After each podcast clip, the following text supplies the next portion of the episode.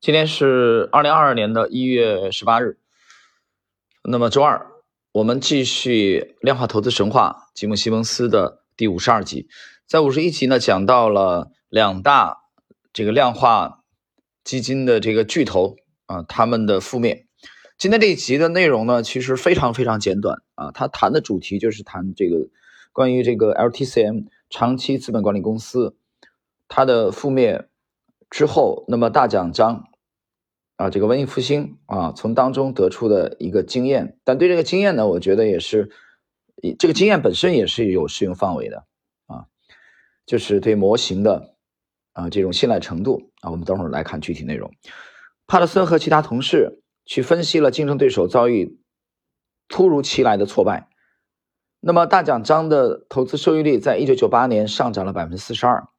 在这一年秋天，其他投资公司陷入恐慌，而大奖章。基金却收益颇丰，但帕特森必须确保文艺复兴没有犯下与这个 LTCM 长期资本管理公司相同的错误。帕特森知道文艺复兴公司没有像约翰麦德威瑟的公司那样债台高筑，长期资本管理公司 LTCM 的交易需要在一定的时间范围内执行，这与西蒙斯所青睐的交易啊是有差别的。文艺复兴公司聘请的是数学家和计算机科学家，而不是经济学家，这是他们另一个与 LTCM、LTCM 这个长期资本管理公司的区别。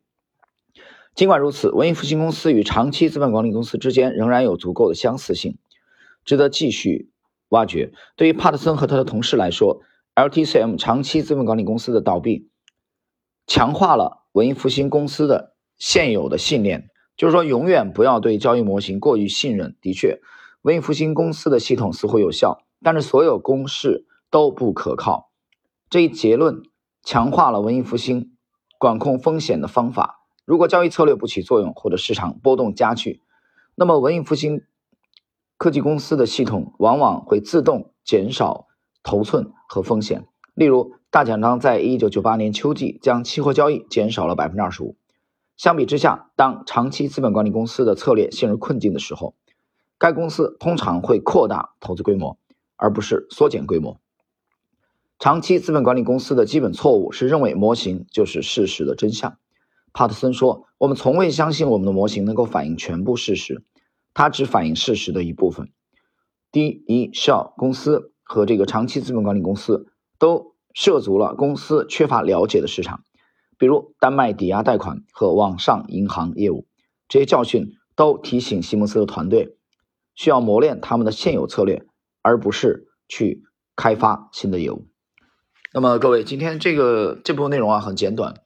呃，谈一下个人感想啊。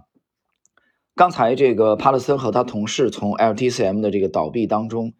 啊汲取了教训，他们认为这个所有的公司都不可靠，对吧？那么。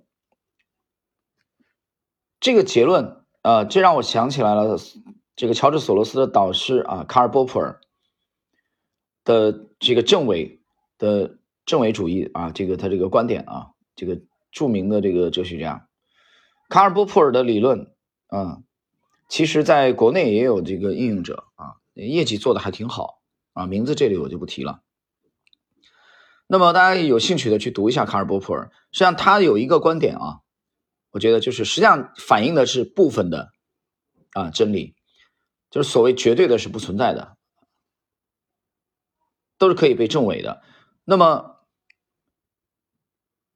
谈到这一点，我在看到今天的内容的时候，我怎么看待这个问题啊？他讲到所有的公式都不可靠，但是你去研究一些 LTCM 的这个失败，它的策略，它的主策略，我是研究过 LT LTCM 的这个失败的。我发现它的其实主盈利模式要去捕捉的是什么？就是电光火石，就是一个很小的利差的套利，然后呢，它用很高的杠杆去放大倍数。我举例子啊，这一笔交易可能只赚了七十五美分，当然可能没那么不一定有那么小啊。比如说这笔交易可能只赚了，我们再放大一点啊，比如说只赚了这个七点五美元，对吧？这个利润不高的。但是它又杠杆放大了很多倍，